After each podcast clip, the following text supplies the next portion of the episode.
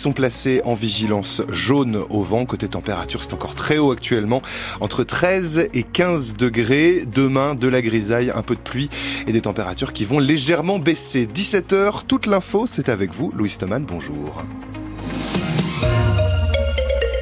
L'homme qui a agressé un médecin généraliste à Audincourt sera jugé, mais plus tard, il devait passer en comparution immédiate cet après-midi au tribunal de Montbéliard. Mais il a demandé un délai pour préparer sa défense.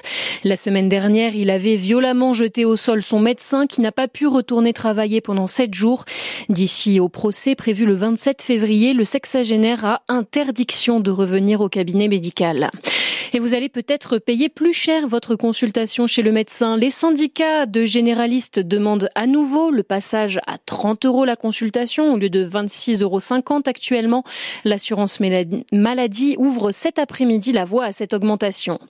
François Bayrou n'en a pas fini avec la justice. Le parquet de Paris fait appel de la relaxe du patron du Modem, poursuivi dans l'affaire des assistants parlementaires du Parti centriste.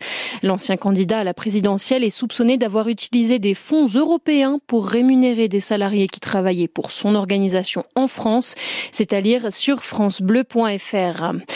Après les agriculteurs, les patrons du BTP dénoncent à leur tour les normes et leurs difficultés financières. La conférence des artisans et des petites entreprises du BTP euh, en Haute-Saône et dans le territoire de Belfort se mobilise demain avec notamment cette opération escargot sur l'A36 à partir de 13h30 de 13h30 entre Montbéliard et Belfort. Les parents d'élèves aussi sont en colère, mais eux, c'est contre les fermetures de classes annoncées à la rentrée septembre 2024. Ce matin, Manifestation à Noironte, dans le Doubs. Demain, ça continue avec une mobilisation à 8 heures devant l'école de Champagné en Haute-Saône. Puis dans l'après-midi, entre Auxelles-Bas et Auxelles-Haut, dans le territoire de Belfort.